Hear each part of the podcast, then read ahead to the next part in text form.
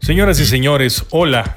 Hoy tengo el gusto de compartir la historia de uno de los fundadores y ex baterista del grupo La Leyenda. Es también padre de familia, profesionista y hoy por hoy manager de profesionales del mundo artístico. Esta es la historia de Aris Carcaño. Aris, el ex de La Leyenda. En la vida de cualquiera hay un momento en que algo pasa. O tal vez algo no pasa. Y a partir de ahí, nada es igual. Y tan fuerte es la huella que deja que ocasiona lo que seguramente has escuchado más de una vez. Es que, güey, yo la verdad era buenísimo. Ya estaba a nada de ser. bombero, estrella Pero pues me chingué la rodilla, güey. Sí, la verdad. Date un rato, escucha qué pasó cuando parecía que se acababa el mundo y más bien terminó siendo el inicio de otro. Esta es la historia de hoy. Aris, eh, pensar en, tu persona, eh, desde que tuve la suerte de conocerte, era pensar en la música, era pensar en, la batería, era pensar en, las presentaciones. Ahorita vamos explicándonos a qué nos referimos, pero ¿Cómo llega la música a tu vida? ¿En qué momento, en ese núcleo familiar, con tantos hermanos, con tus papás, en qué momento tuviste ese encuentro con la música como para quedarse? Fíjate, compadre, que como tú lo comentas, en mi familia no hay, este, no hay ningún antecedente que yo sepa de, algún músico. Yo recuerdo, compadre, desde que estaba muy chiquitito, no sé, a los 6, 7 años de edad ya me llamaba la atención la batería, precisamente yo creo que por el ruido que, este, pues que genera, ¿no? La batería, pues a cualquiera le llama la atención. Pero yo tenía una atención distinta. Mi papá me cuenta que, dice, tú solito escuchabas la batería y eres el típico niño que estaba al lado del baterista viendo y escuchando al baterista. Y así fui creciendo, compadre, no con una influencia musical, la verdad que no, este, pero siempre con mucho gusto por la música y sobre todo por la música regional mexicana. Tampoco me preguntes por qué. Eh, con los Cardenales de Nuevo León, con, con los, eh, con los invasores, con los cadetes, con Ramón, con los traileros. Entonces, bueno, pues como que era el chistoso de la familia o hasta cierto punto la oveja negra en el buen sentido, ¿no? Simplemente por ser extraordinario en ese sentido. A los 15 años eh, yo le solicito y le pido a mi papá con, mucha enjundia que me compre la batería y bueno, pues con tal de no estar fregando, aquí está tu batería. Cabe aclarar que yo soy el más pequeño de seis hijos, entonces para mi papá sí era bastante gasto complacernos a todos en todo. Entonces me compró la batería más barata, y bueno, pues aquí están tus cajas, aquí están tus baterías. Y cuando uno tiene ganas y lo hace por convicción, como platicábamos ahorita, compadre, detrás de cámaras, este, pues me, solito comencé a armar mi batería. Eh, seguramente la armé mal y comencé a hacer ruido. Y ahí comienza la magia de todo este tema de, de después dedicarme muchos, muchos, muchos años a la, en la música hasta, hasta lo que actualmente estoy haciendo, compadre. Pero en resumidas cuentas, desde los 6, 7 años escuchando y viendo los bateristas, después mi batería a los 15 años y a los 17, 18 años ya formé mi primer negocio, emprendí mi primera empresa sin saberlo, que fue el grupo musical La Leyenda, compadre. Esta conversación, Aris, eh, como bien sabes, Me chingué la rodilla es un podcast que rescata historias, sí. donde pues todo pintaba para crecer en una, en una intención, en un trayecto, en una ruta, en una idea, en un sueño y de pronto, madres, cabrón, te, te chingaste la rodilla y todo cambió. A ver, tú estabas en la leyenda después de 15 años, 20 años. 18 años. 18 años, saqué el promedio, bueno, entre 15 y 20. 18 años. Bueno, después de 18 años y cambia de pronto el panorama. Totalmente, totalmente, compadre. Sí, en efecto. Eh, fíjate que es una historia muy, muy bonita eh, que, que me voy a atrever a platicarle a todo el auditorio. Nosotros comenzamos acá en Monterrey, bien pequeñitos a los 17, 18 años, con la ilusión como cualquier, como cualquier niño que quiere ser músico, que quiere ser bombero, que quiere ser futbolista. Bueno, nosotros queríamos ser músicos. Yo conozco a mis ex compañeros y ex socios, Manolo Robles, Eliseo Robles, los conozco en su cuadra, literal. Yo fui alguna ocasión a hacer la tarea con un amigo de ellos en común me los presenta y ellos ya querían hacer la leyenda de los robles, se iba a llamar en aquel, en aquel entonces, en el noventa y tantos, compadre. Entonces, bueno, pues me los presentan, ya tocábamos un poquito cada quien el instrumento que teníamos. Nos decidimos ya formalmente, Manolo y yo, a, hacer el grupo La Leyenda. que se llamaba La Leyenda del Norte, y mi ex compañero y, y ex socio eh, Eliseo, él decide no entrar en este primer proyecto, pues por algún tema personal. Estábamos muy chavos, estábamos en la prepa. Pasa un año, se va el, el, chavo que tocaba el bajo sexto, mi, mi, buen amigo José Eugenio Sánchez, al cual le mando un saludo, y es cuando entra Cheo, Cheo Robles a la leyenda. Cheo no cantaba, el que cantaba era Manolo, y bueno, nosotros logramos eh, ser un grupo extraordinario, compadre, y lo digo con mucho gusto, porque gracias a mi papá que me, que me inculcó el tema de la administración, no porque él fuera administrador, sino porque yo llevaba las cuentas y los dineros, por así decirlo, me dijo, sabes que hay que hacer las cosas bien. Hacemos una SA y comenzamos a declarar impuestos, a contratar empleados, altas en el IMSS y nómina, entonces todo eso lo empiezo a llevar yo. Y así trabajamos durante 18 largos años, compadre, que se dicen muy fácil, pero fue un largo camino, un via crucis bastante doloroso, bastante, eh, eh, pues una subida muy pronunciada, nos costó muchísimo lograr lo mucho o poco que logramos. A mi parecer fue, fue bastante porque pues yo lo viví. Pero en efecto, compadre, después de 18 largos años, ya a los 36 míos, según yo, me chingué la rodilla, compadre. Y de pronto la, los escenarios eh, se terminan Así es. Y lo que eso implica, es porque no solamente son 18 años de, de, un solo trabajo, sino hay muchas cosas involucradas en, en, las personas que trabajan en escenarios. Totalmente. O sea, no, no, solamente es el gusto por hacer un trabajo, sino la fama. Sí, sí, tú lo acabas de decir y muchas, muchas falsas, muchos falsos amigos, muchas falsas amistades. Este, muchos engaños, mucha falta de lealtad, pero todo eso va creciendo con la fama. No necesariamente. Estoy hablando de mi caso muy particular del grupo La Leyenda. Nos fuimos rodeando de gente que después te das cuenta, gracias a Dios que yo estoy fuera, ahora lo agradezco en el alma. Eh, Dios escucha definitivamente, porque yo ya no estaba a gusto los últimos años. Pero como ya estábamos mejor, pues no, no quería yo renunciar y dejar el sueño atrás. Sin embargo, pues Dios, Dios escucha. Y sí se van acercando personas que hacen mucho daño a las relaciones. Y en este caso, precisamente cuando no teníamos ni mujeres, ni dinero, ni nada, ni fama, todo marchaba bien. Pero con, el trabajo y con los escenarios llega la fama, llega el dinero, llegan las mujeres, llega pues todo lo que implica eso y realmente destruye las relaciones, ¿no? Y no solamente una relación laboral, una relación de amistad de muchos, muchos años. Yo a mis ex compañeros, por decir a Israel Gutiérrez, eh, ex compañero y ex socio mío, yo, yo tenía no sé, tengo más de 30 años de conocerlo, 35 años. Y bueno, pues, repito, cuando falta la honestidad y la lealtad, pues se parte todo, entre ellos relación laboral, sociedad, amistad, y bueno, es, una parte que quedó atrás, una parte de mi vida, la cual disfruté mucho, estoy muy agradecido con ellos por la oportunidad que me dieron de colaborar. Más agradecido estoy por la oportunidad que me dieron de salir, sinceramente, pero me dejó muchas cosas buenas y es una, una etapa de mi vida muy bonita.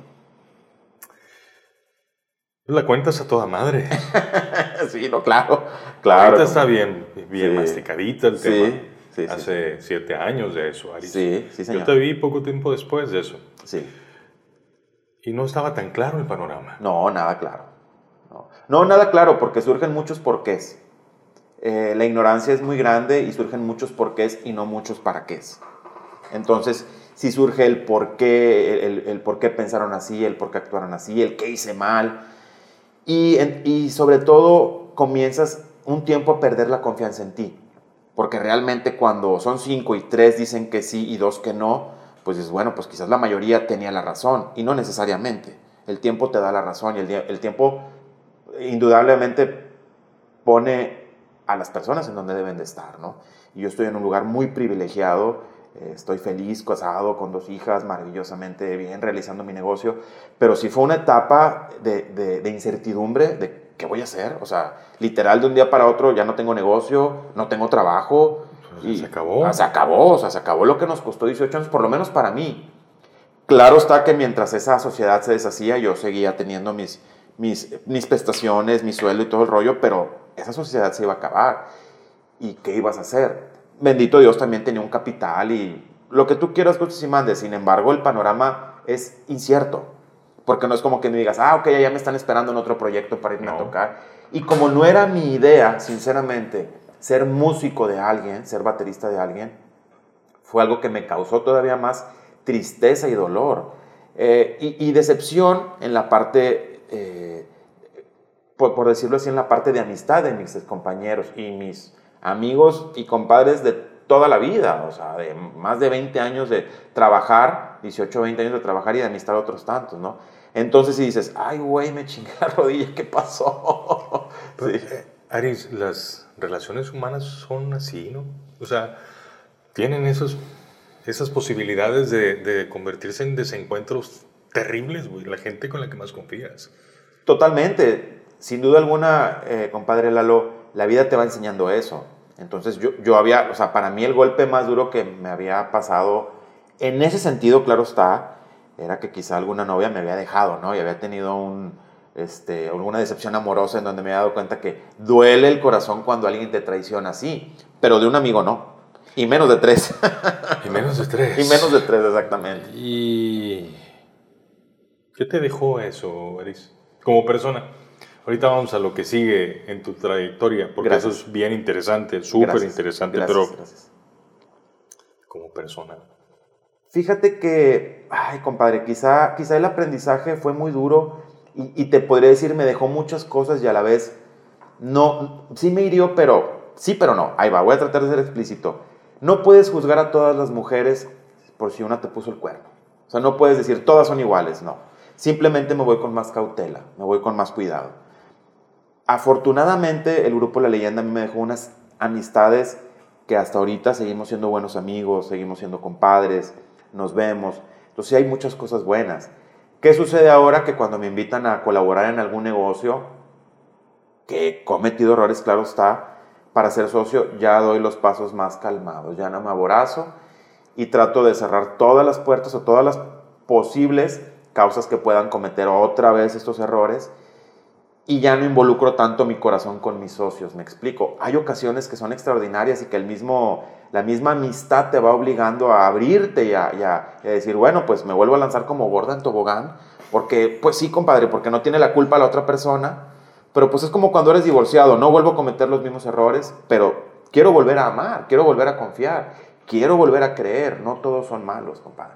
Entonces, poco a poco vamos dando eh, pasos quizás más lentos, pero más sólidos y con gente con mucho, con mucho más eh, valor, con mucho más calidez y valor como humano.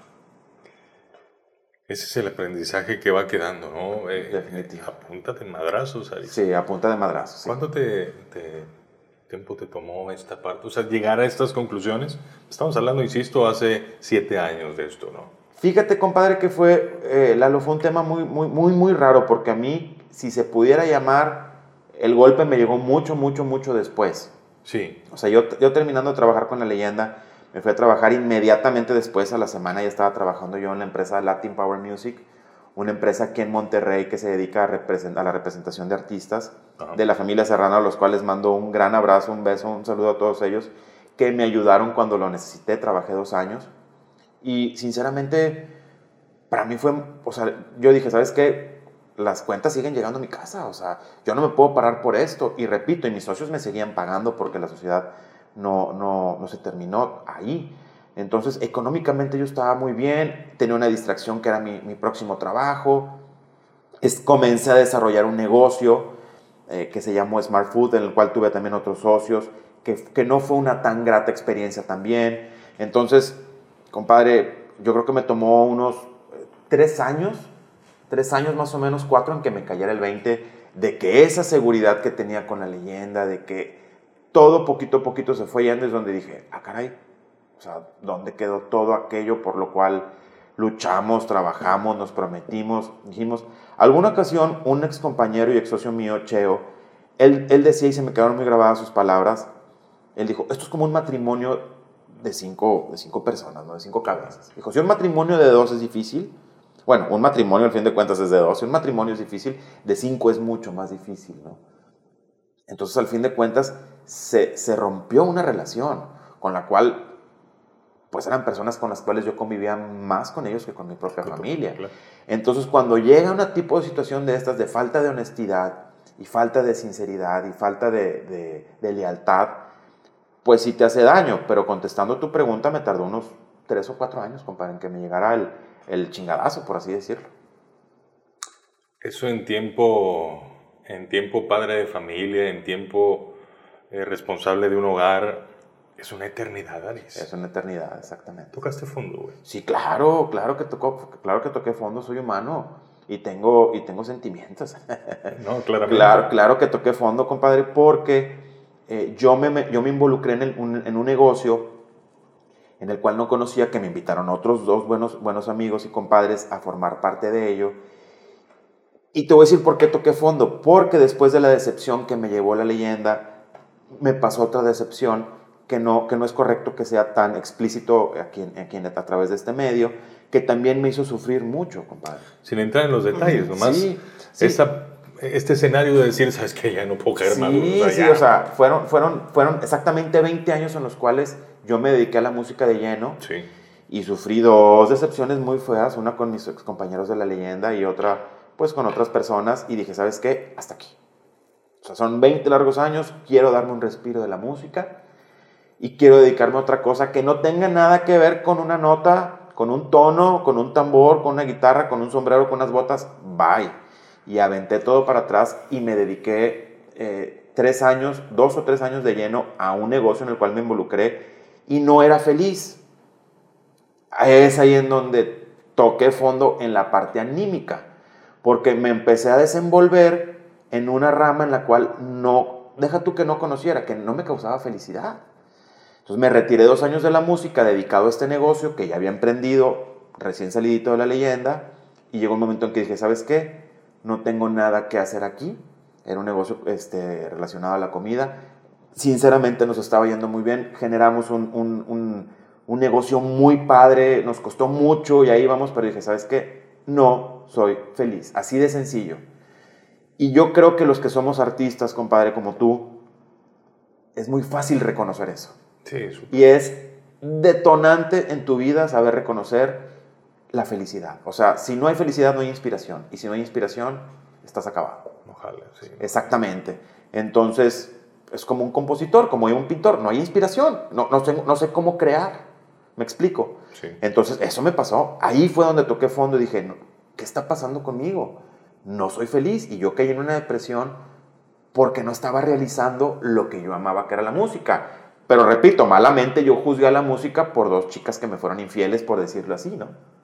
Estas dos chavas me fueron infieles, en este caso estas dos este, experiencias amargas. Dije, no puede ser así. Y me vuelvo a involucrar a la música a raíz de mi compadre y hermano Diego Esparza, que me hace la invitación a, a formar parte de su empresa, Pat Productions. Y compadre, como pez en el agua.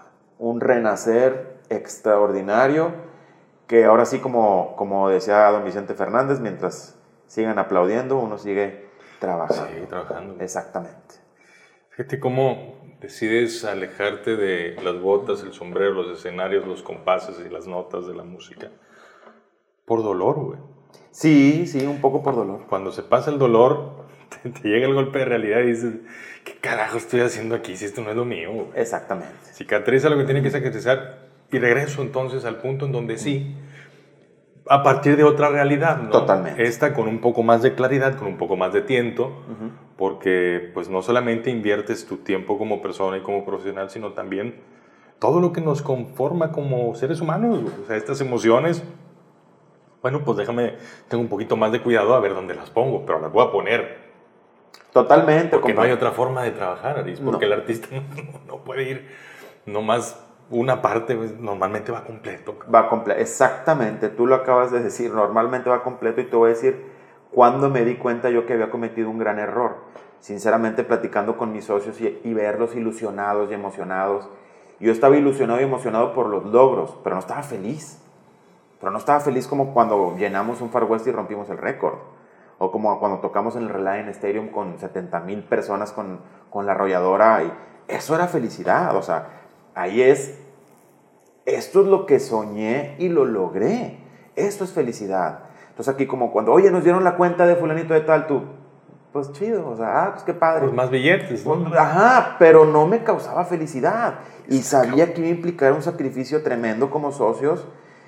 Y no lo quería hacer. Y siendo papá, siendo esposo, siendo líder de una casa, siendo el sustento, y no te llenaba. No te llenaba. Y claro, no te estoy diciendo que me dijeron, oye, te vas a embolsar una millonada. No, tampoco era así. Era un sueño que se estaba cumpliendo también.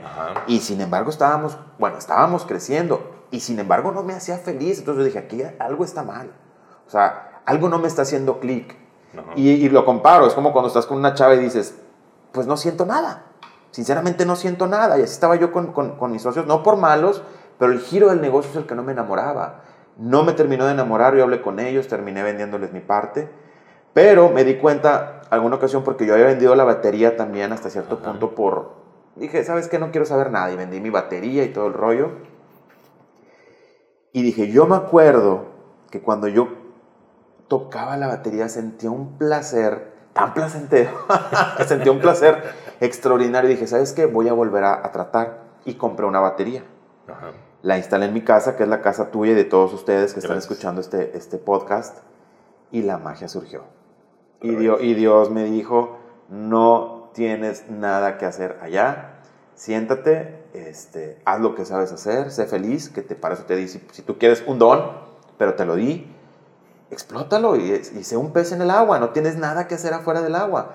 Y empecé a tocar y empecé a tocar y empecé a tocar. Y la batería es un instrumento extraordinario, compadre, porque me involucras muchos sentidos. Involucras tus cuatro extremidades. Entonces tu pensamiento, tu cabeza completa tiene que estar concentrada y no tienes oportunidad, por lo menos yo que no soy tan virtuoso, a lo mejor otras personas sí, pues de, de caminar y mascar chicle. O sea, yo no podía tocar y pensar en otra cosa.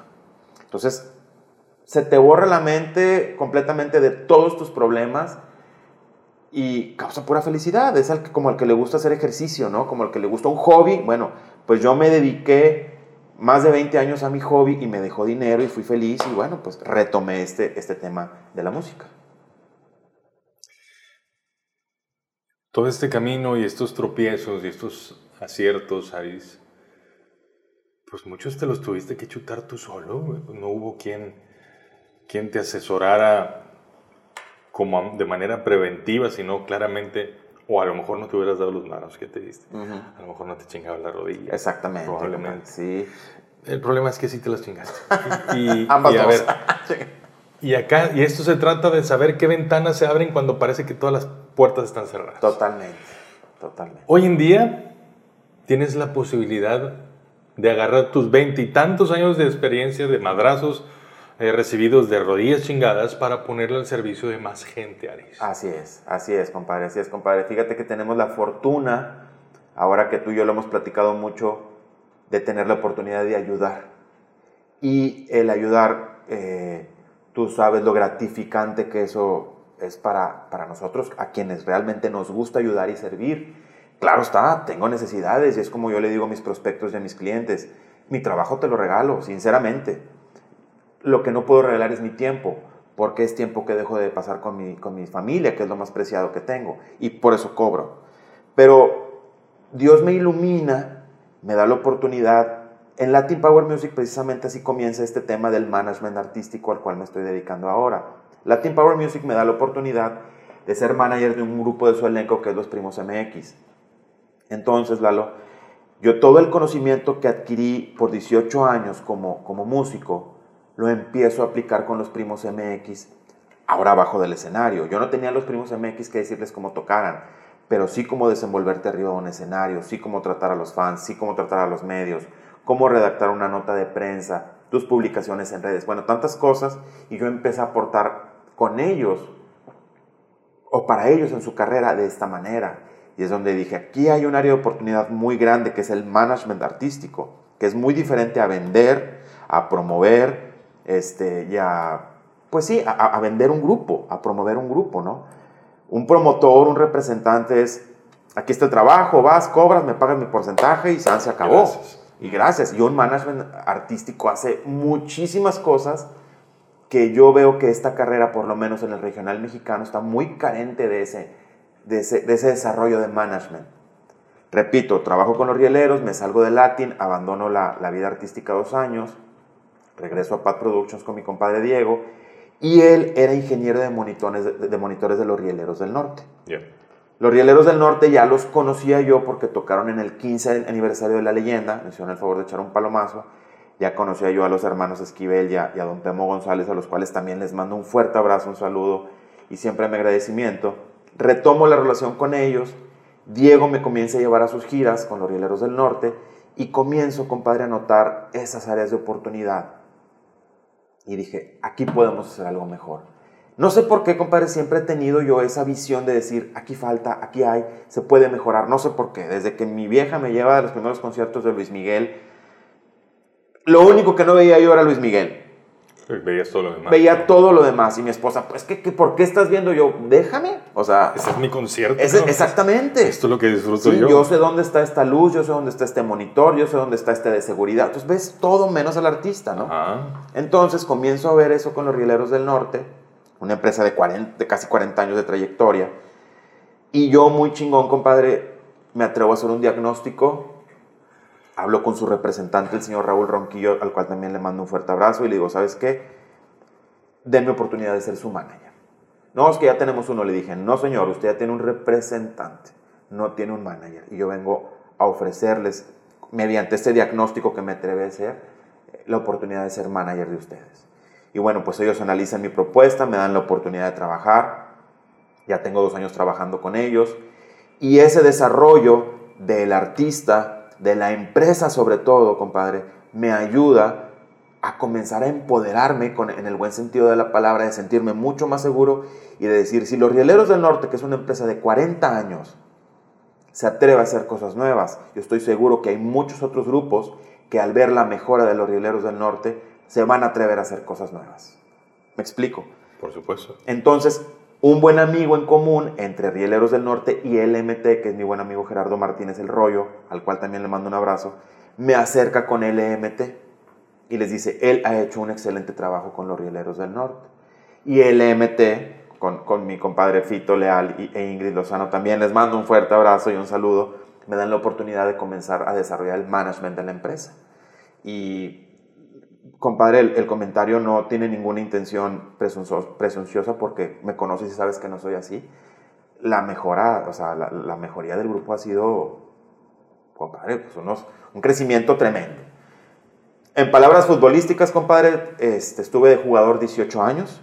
Sí. Eh, me da la oportunidad del club de salir de, de- de- de jugador, me pasa al cuerpo técnico y me dice, Sí. bueno, puedes dirigir un equipo, me, siento capaz, me creo capaz, me dan la oportunidad de ser director técnico, hay un presidente, hay jugadores, hay, hay staff, hay todo, me dan la oportunidad de dirigir el equipo y creo que lo estamos haciendo bastante bien. Eh, con grupos de primera división, de segunda división, de tercera división, porque también entre los clientes que tengo, eh, mi, mi buen compadre Lalo Valdés, tengo una chica regiomontana de 27 años que se llama Ale, Alezuki, y compadre, me gustaría, pero sé que no es prudente leer los mensajes que ella me manda de agradecimiento sincero, en decirme, Aris, eso necesitaba. ¿Quién me estuviera chingando atrás de mí? Hazlo, busca, pon, intenta, trata, porque, porque realmente tú sabes, compadre, mejor que nadie qué es lo que hace un director técnico atrás de un equipo de fútbol. Estar presionando, buscar las jugadas del pizarrón, desarrollar, hacer, encontrar, buscar, tratar, hasta lograr el campeonato. Y lo tenemos que lograr y lo vamos a lograr. Sin embargo, tú sabes que hay que entrenar todos los días. Ganarse la confianza de las personas de este ambiente, Aris, es bien complicado. Porque, como te pasó, Ujú. pues hay quien se chinga la rodilla también. Hay quienes, Totalmente. como perro maltratado, que, o sea, Ujú. ve- ves una situación y se ponen Totalmente. súper a la defensiva. ¿Cómo haces para que tu trabajo y tu experiencia, que es mucha y muy valiosa, Gracias, gracias. puedan, puedan tener un lugar ante gente que a lo mejor ni siquiera se imaginaba que necesita algo así, cabrón? Eh, Fíjate que sí tiene una respuesta y te lo voy a platicar. Todo viene de lo que mamé en casa, literalmente con mis papás. Porque eh, hace poquito un buen amigo mío, no agraviando, me dijo, Gracias. compadre, si yo conozco dos personas leales, honestas e íntegras en todos los sentidos, son tu mamá y tú. Me sentí muy orgulloso. Mi mamá siempre nos eh, crió bajo una este, estricta disciplina en donde tenías que pensar las cosas 10 veces si ibas a actuar mal. Y sabías que te la estabas jugando y que te iba a tocar una cintariza de aquellos tiempos, compadre. Supongo De que las- te pasó alguna. Uf, si quieres luego hacemos un podcast acerca Exactamente. de entonces, los correctivos. Entonces, mi papá todos los días se levantó a trabajar durante 50 o 60 años y era el ejemplo que, es el ejemplo que tengo de él. O sea, las cosas se ganan trabajando, no chingando a nadie, no robando a nadie, no hay necesidad. Y entonces eso me orilla a, a yo actuar bien con mis excompañeros, aunque ellos actuaron mal. Este, desafortunadamente, para ellos la situación, no sé cómo esté, para mí está muy bien. Yo me paro donde sea, me abren las puertas los representantes, los grupos. Y alguna ocasión cuando es- específicamente yo hablando con el representante de los rieleros me dijo, me dijo, esta gente está, está, está muy dolida y muy sentida porque hay mucha gente que se los ha chingado. Y no lo dudo, compadre, así se maneja el medio. Y yo me acuerdo que muy seguro de mí mismo le dije, pide una referencia mía, Estás hablando de la gente de los rieleros. de los rieleros. del- O sea, de la- estaban muy ciscados porque ya les habían puesto unas Claro, repasadas. compadre, ¿no? es, es, es, es parte de crecer en este Sí. medio. Ajá. Es como si te dijera, compadre, si te vas a enamorar, alguna vez te van a romper el corazón. Tienes que pasar por ahí, ¿verdad? Por la chava que no te va a hacer caso o que te va a romper el corazón. Que no es deseable, pero es inevitable. Pero es inevitable. Exactamente. Entonces me dice, los rieleros son, son unas personas muy amables, muy nobles. Me dijo, pero por lo mismo los han tratado muy mal y ellos están muy ciscados, ¿no? Dije, pido, pide referencias. Dije, un solo comentario malo mío y me mandas a chiflar a mi Mauser. Compadre, aquí tengo dos años trabajando con ellos. Entonces, la educación de mis papás, en pocas palabras, la- la- lo estricto de mi mamá de hacer bien las cosas, me, me ha llevado, gracias a Dios, gracias a ellos, a tener una reputación, no te puedo decir que intachable porque tampoco soy perfecto, pero una buena reputación. Y además amo mi trabajo, compadre, no tengo por qué estar fregando a nadie y me ha abierto las puertas, sinceramente, en todos lados. Y tengo muy bonitas anécdotas de ex representantes, de ex músicos, de... Me dicen, aquí tú eres bienvenido. Inclusive me han dicho, Ari, si tú no te hubieras salido de la leyenda, esto no hubiera sucedido. Nos- no nos queda la menor duda con los problemas que tienen con gente que, que con sus demandas. Me dijo, no, no nos queda duda que si tú hubieras seguido aquí bajo la, este, manejando la leyenda como la manejabas, esto no hubiera sucedido. Dije, bueno, pues tenía que suceder. Para, para aprendizaje de todos, ¿no? Y, y la leyenda ocupará el lugar que ocupa siempre Claro, en tu historia y en la Por gratitud por las buenas cosas con los muchachos. por supuesto. Porque, pues hoy eres quien eres también por eso, güey. Totalmente de acuerdo, sigo siendo Aris Keris, el de la leyenda. Pues Ah, es el bueno, de la leyenda. pues bueno, pues son 18 años, yo creo que van a tener que pasar otros 18 años para que digan, por lo menos ya el ex leyenda, ¿verdad? sí, compadre, y me siento muy orgulloso porque es algo con lo que yo soñé de verdad, con lo que yo formé, yo, yo hice, claro, junto con mis compañeros, pero ahorita que tenemos tú y yo una tele enfrente de donde estamos haciendo aquí la grabación, yo soñaba estar del otro lado de la tele, Y compadre. usted lo vi muchas veces ahí. Y, y cuando me, me- me entrevistó Maribel Guardia, Yuri o quien quieras, allá en Estudio 2, en Los Ángeles, en Miami, en Chicago, en donde quieras, dije, estoy donde quería. Cuando llenamos el Domo Care dos veces, este, en una doble fecha, o, o- yo dije, estoy realmente donde soñé, realmente lo logré. Después de mucho trabajo, claro está. Y en esa, y, y en esa, ay güey, en ese campo de sueños que es la música, la música profesional, el vivir de ello, eh, pues es un terreno súper seductor para mucha gente. Claro. Rodearse de gente que sabe, pues ya se convierte en algo fundamental, güey. o sea, sobre todo en este, en esta actualidad, porque no es lo mismo cuando tú estabas en el mesón, güey, en No, los no, no. noventa y tantos, Sí, sí, sí, no, no es lo mismo. ¿No? Que cargabas el suru blanco con Claro, tu batería. y claro, claro. Perfecto, güey. Claro. O en el molino rojo. güey. Claro, por ¿no? supuesto. Ajá. Eh, no es igual ni el público, ni las vías de acceso a la música, ni Sí. las vías de distribución de la No, música, no. ni las expectativas que se tienen sobre la música. Es un negocio completamente distinto del que todavía estás súper vigente con la ventaja de tener toda la, todo el know-how, o sea, todo, todo este episodio que lo que nos, ha- nos has venido contando y las cosas que no nos vas a contar pues son tuyas, pero que Gracias. forman parte de tu experiencia.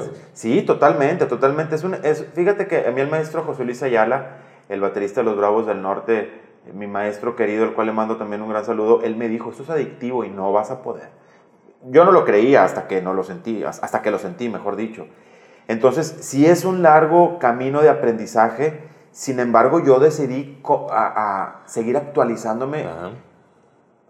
pues sí como músico, pero también como desarrollador de artistas, aprendiendo en la teoría, compadre. Yo acabo de, de reventarme tres, este, un diplomado y otros dos, eh, pues, eh, no son, eso sí, no son diplomados, son cursos. Un diplomado y otros dos cursos en una escuela de Guadalajara en línea, entonces tengo mi Biblia también ahí, que es este, un libro interesantísimo, mi primer libro en inglés que se llama All You Need to Know About Music Business de Donald Passman, entonces constantemente me estoy actualizando, escucho podcasts, eh, soy seguidor de Rick Baker, es ex manager de Taylor Swift, entonces todo esto me va enriqueciendo a mí el conocimiento del management artístico junto con el expertise que tengo como, como ex músico, ex baterista de 18 años, más dos años de latín, entonces se va volviendo un conocimiento que vale.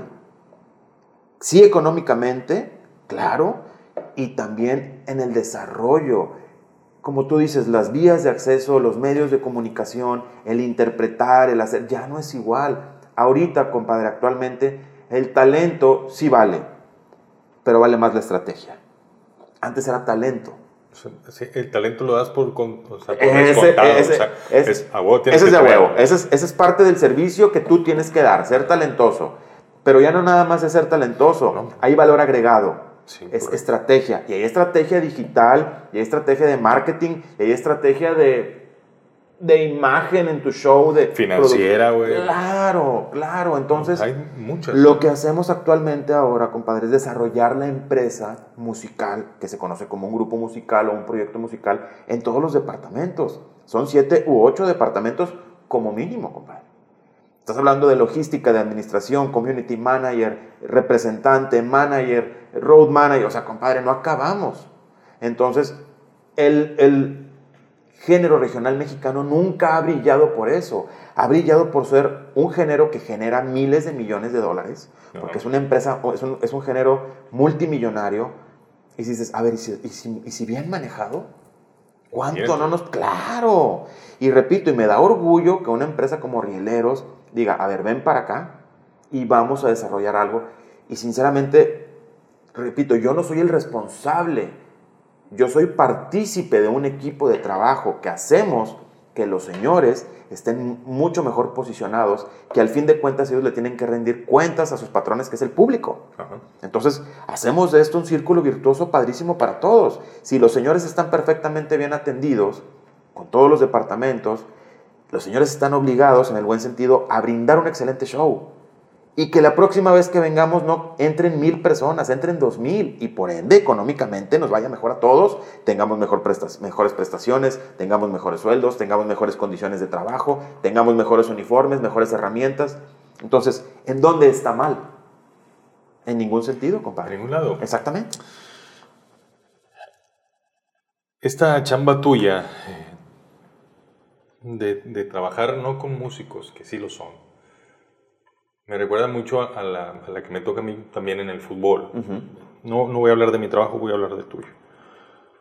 Pero finalmente tu, tu materia prima para trabajar son personas que son admiradas, uh -huh. que son mayor o menormente conocidas, ¿no?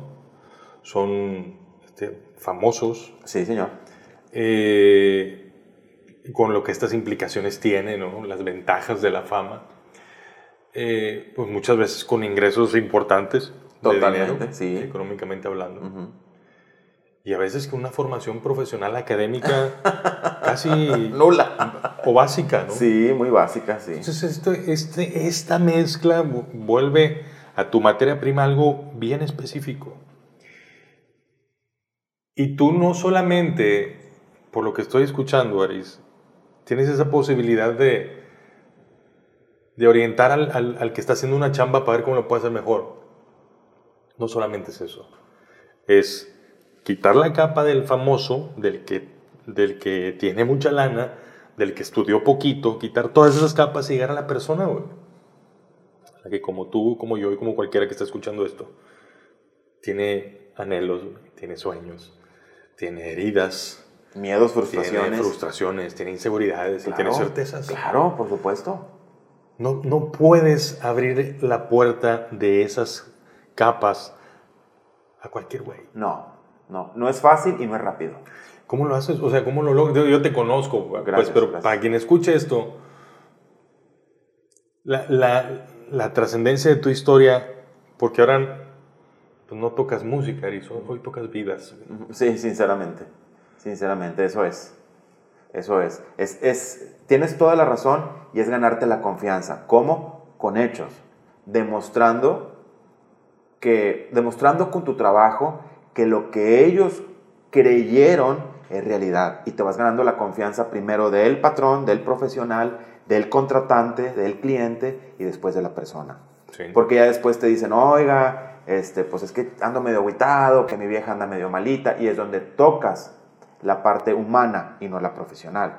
Y es donde dices, ya me está platicando algo personal, necesito poner no nada más mis oídos, mi corazón, mi corazón aquí. Y comienzas a tener esa empatía que muchas veces en este negocio no existe, que muchas veces eres tratado sinceramente como un artista más. Y sin que se escuche cursi, pues el artista también tiene sentimientos y necesidades y miedos y frustraciones y, y, eh, y lo que acabamos de platicar. O sea, tú cómo no sabes que el acordeonista de este grupo dejó a su hija enferma en el hospital. ¿Me explico? O a su hija o a su esposa a punto de dar a luz y aquí está trabajando y con la obligación de dar un buen show y con la obligación de atender a, a su- a sus clientes, a su público, terminando el concierto y tomarse las fotos que necesita con una sonrisa, con una... O sea, eso implica el trabajo. Si no lo puedes hacer, no te dediques a esto. Yo tengo una guía, Lalo, que precisamente se llama Música Nueva Generación, porque esto que yo estoy proponiendo, claro está que lo ofrezco a, a todas las generaciones, pero va más enfocado a las nuevas empresas y a los nuevos, las nuevas generaciones de músicos que vienen preparados para crear una empresa. No digo con esto que me cierro a las antiguas generaciones, porque claro que no, pero tocamos esa parte, o sea, un capítulo dice, recuerda que siempre hay alguien que por primera vez te está viendo.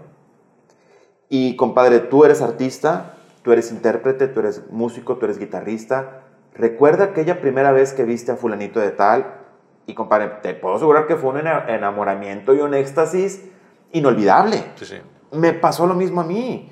Y es lo que yo les digo, no puedes, es, o sea, es imposible tener una mala cara arriba del escenario.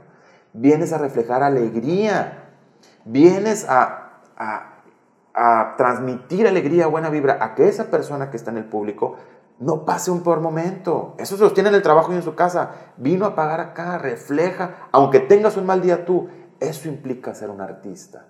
¿Me explico? Entonces cuando transmites esa pasión, en este caso a tus, a tus coaches, a, tus, a, a los que estás asesorando, con los que estás colaborando, y ves esa magia arriba del escenario y tu piel también se enchina, es cuando dices, vale la pena estar aquí. Vale la pena estar aquí. Cuando voltea un músico y le haces la típica seña, ya sabes tú, desde, la, desde fuera del campo al campo y cómo vas y te cierra un ojo y te dice, con madre, es donde dices, híjole, qué chingón. Y de verdad, cuando recibes un buen mensaje, cuando me ha tocado el reconocimiento de compañeros músicos de otros grupos que me dicen, compadre, qué buen trabajo has hecho. No soy yo. Muchísimas gracias por las flores. Voltea a ver para allá, somos todos estos. Somos un equipo de trabajo. Agradezco mucho que el comentario me lo hagas a mí, pero somos un equipo de trabajo y somos mucha gente de Monterrey y hay otros tantos de Honduras y somos un equipo de trabajo que le brindamos servicio a nuestro patrón, a nuestro cliente, como tú quieras verlo, para que brille, pero somos un equipo de trabajo. Entonces yo me, yo me, yo me encargo, y eso sí lo digo con mucho gusto, de encaminar al equipo de trabajo y decir, esta es la estrategia que yo creo que debemos de seguir, este caminito vamos a seguir, y si da resultado, qué padre, y si no, tenemos que cambiar la estrategia, claro está. Pero no podemos navegar cada quien para donde creemos y queremos y mover el remo en el barquito que vamos todos a tu ritmo. No, no, no, no. Es al ritmo a este. Un, dos, y todos avanzamos y todos avanzamos. Si no, lo único que va a pasar, Lalo, es que vamos a dar vueltas como locos y no va a haber ningún, ningún avance en la empresa. ¿Me explico? Lo hablas con la claridad de quien ya se metió sus buenos fregadazos. Sí, compadre. Ya Sí muy dolieron. digerido y ya muy digerido el tema. Y qué bueno que lo pongas al servicio de tuyo y de los demás. mira. Así es. Así es, así es. Así es como la vida va teniendo sentido de verdad. Exactamente, exactamente. Sí, hablamos exactamente de la madurez, hablamos de la trascendencia, hablamos de la edad. Este, y, y es una edad muy bonita para mí. Me, me- me considero con el conocimiento, con los contactos, con la capacidad, con la tolerancia de poder ayudar a salir adelante a cualquier tipo de proyecto musical, por más chico que sea, porque como te he comentado ahorita antes de que empezáramos este podcast, me han hablado chavos que quieren formar un grupo, chavos que tienen un farafara, chavos que tienen que, que se dedican a esto por hobby, pero que lo quieren hacer bien. Entonces es válido. Yo con mucho gusto, Lalo, y si me permites a través de este medio, yo quiero ofrecerles gratis completamente a, este, a, todos tus, a todo tu auditorio quien, quien quiera ponerse en contacto conmigo a través de mis redes sociales, Aris-Carcano, les hago llegar esta guía, que es una, la verdad, no es porque la haya escrito yo, es una maravilla porque te platico un poco de mi trayectoria, te digo, oye, este es el deber ser según mi percepción y esto es lo que podemos hacer. No podemos controlar el clima de un día de un show, pero sí puedo controlar lo cálido de mi show. ¿Me explico? Yo no puedo controlar cómo, si hoy llueve, trueno, relampaguee, como me tocó ir a ver a Luis Miguel aquí en el, en el auditorio, eh, aquí en Fundidora, un 31 de diciembre y estaba horrible el frío, estaba nevando. 31 de diciembre, Luis Miguel iba a dar el año nuevo. Sin embargo, Luis Miguel sí pudo controlar lo cálido de sus canciones. Eso sí podemos controlar. ¿Quién te está viendo por primera vez? ¿Cómo manejar este, unas estrategias? Entonces, todos esto, estos temas, que es una guía con la cual quiero causar empatía con mis prospectos y clientes, yo con mucho gusto se la voy a llegar a la gente que me lo solicite a través de mis redes sociales, les repito, Aris-Carcano. En Instagram. En Instagram y en Facebook. Y en mi canal de YouTube, Aris Carcaño con mucho gusto, ahí estoy subiendo constantemente contenido en los cuales doy tips y, este, y bueno, me pongo a la orden de todos aquellos eh, proyectos musicales que, que, ya están trabajando o que quieran comenzar a trabajar. ¿Con qué, con qué te estarías eh, llevando o quedando de esta conversación, compadre? Híjole, compadre, me quedo con muchísimas cosas. Primero que nada, me quedo con la grata eh, con, la, con, el grato, con la grata presencia tuya. Eso a mí tú sabes que me nutre mucho, me encanta. Eh, aunque nos vemos poco como lo decimos, siempre tenemos grandes pláticas. Me quedo con la, con la, con el grato sabor de boca de poder comunicar a través de tu podcast lo que estoy haciendo, lo que hice y lo que pienso hacer. Eh, cuando, la, cuando las personas me hacen el favor de contratar mis servicios, yo les doy un manual paso a paso una guía que paso a paso vamos desarrollando su proyecto. Y eso me hace a mí sentirme feliz porque sé que lo vamos a lograr correctamente. ¿Qué quiero, qué, quiero decir con esto? Que a través de tu podcast yo tengo la facilidad de poder ayudar. Y eso para mí, compadre, es muy gratificante. Claro, y si me pagan más. Oye, es que este podcast surge para eso, mi buen. Solo para, con la intención de que las historias que aquí se comparten lleguen en algún momento a algún destino. Claro. Y muevan algo. Claro. Y si eso sucede, entonces ya valió la pena. Claro, yo escucho aquí contigo la historia de la Yun, eh, de Vale Villa, eh, la de Filio. Me falta escuchar la de la del Chupete y seguramente algunas otras que tantas que tienes pero eso me dejan a mí, Lalo, me dejan aprendizaje y, y la frustración que tuvo la Jun y, y, este, y los momentos que pasó Valevilla y lo que sucedió con Filio, eso yo me lo llevo porque yo lo escuché a través de tu podcast, de tu podcast y si no lo hubieran transmitido ellos, no me hubiera llegado y no me hubiera causado esa empatía y es lo que quiero causar yo a través de este medio. Empatía con la gente. Realmente, y te lo platico de corazón, y sobre todo son más los jóvenes, me dice, hay quien piensa como yo. Me explico. Hay realmente, dijo, cuando escuché tu, tu plática con Paco Valdés, con Paquito Valdés que me hizo el favor de, entrevistarme, dijo, es que tienes razón, hay quien piensa como yo y ese, ese yo, o sea, esa persona eres tú. Lalo, ¿qué más puedo pedir? O sea, no estoy marciano, pues, o sea, no, no, no, estoy, no estoy inventando, estoy estoy tratando de proveer algo que la gente necesitaba, en este caso hablando del ámbito artístico. Sí. Ojalá que llegue este mensaje a alguien que le haga bien. Seguramente sí va a ser. seguramente, seguramente. Vamos a pensar que sí y pues yo quiero agradecerte tu tiempo, mi buen. Gracias. Por atender esta, esta invitación, por ser tan generoso en, compartir tu historia, eh, por los conceptos que nos regalas y bueno, pues por la amistad de tantos años, mi buena Gracias a ti, gracias a ti, Lalo. De todo corazón, gracias a ti nuevamente. Gracias a, mi Padre Dios que me da la oportunidad de estar aquí. Gracias a, mi Padre Dios que me da la oportunidad de conocer a este gran ser humano que es Lalo Valdés, a su mami, a su hermano, a su papi en paz descanse. Gracias a quien me escucha y me da la oportunidad de ayudarle. Con mucho gusto, por favor, pónganse en contacto conmigo a través de las redes de Lalo, de un servidor con mucho gusto podemos sacar adelante tu proyecto. Nada es imposible, yo lo logré y no tengo ni dos cabezas ni cinco manos. Siempre y cuando lo planteemos paso a paso, eh, encontremos las estrategias adecuadas y luchemos todos los días por alcanzar ese sueño. Eso es lo que es un futbolista todos los días, ¿verdad? Entrenar. Entrenar. Entrenar, entrenar, jugadas de pizarrón, de pizarrón, y luego nos vamos al gimnasio, y luego nos vamos al cuarto a ver el video, y es lo mismo todos los días capacitarnos con lecturas, con videos, con experiencias para salir adelante y triunfar en esta carrera de la música que yo estoy enamorado, encantado y sé que lo vamos a este, hacer mucho mejor aún, compadre. Aris, muchas gracias por, gracias por esta conversación. Gracias a ti, mi hermano. Hola, ¿qué tal? Yo soy Aris Carcaño y yo iba a ser más fuerte que Hércules, pero me chingué la rodilla.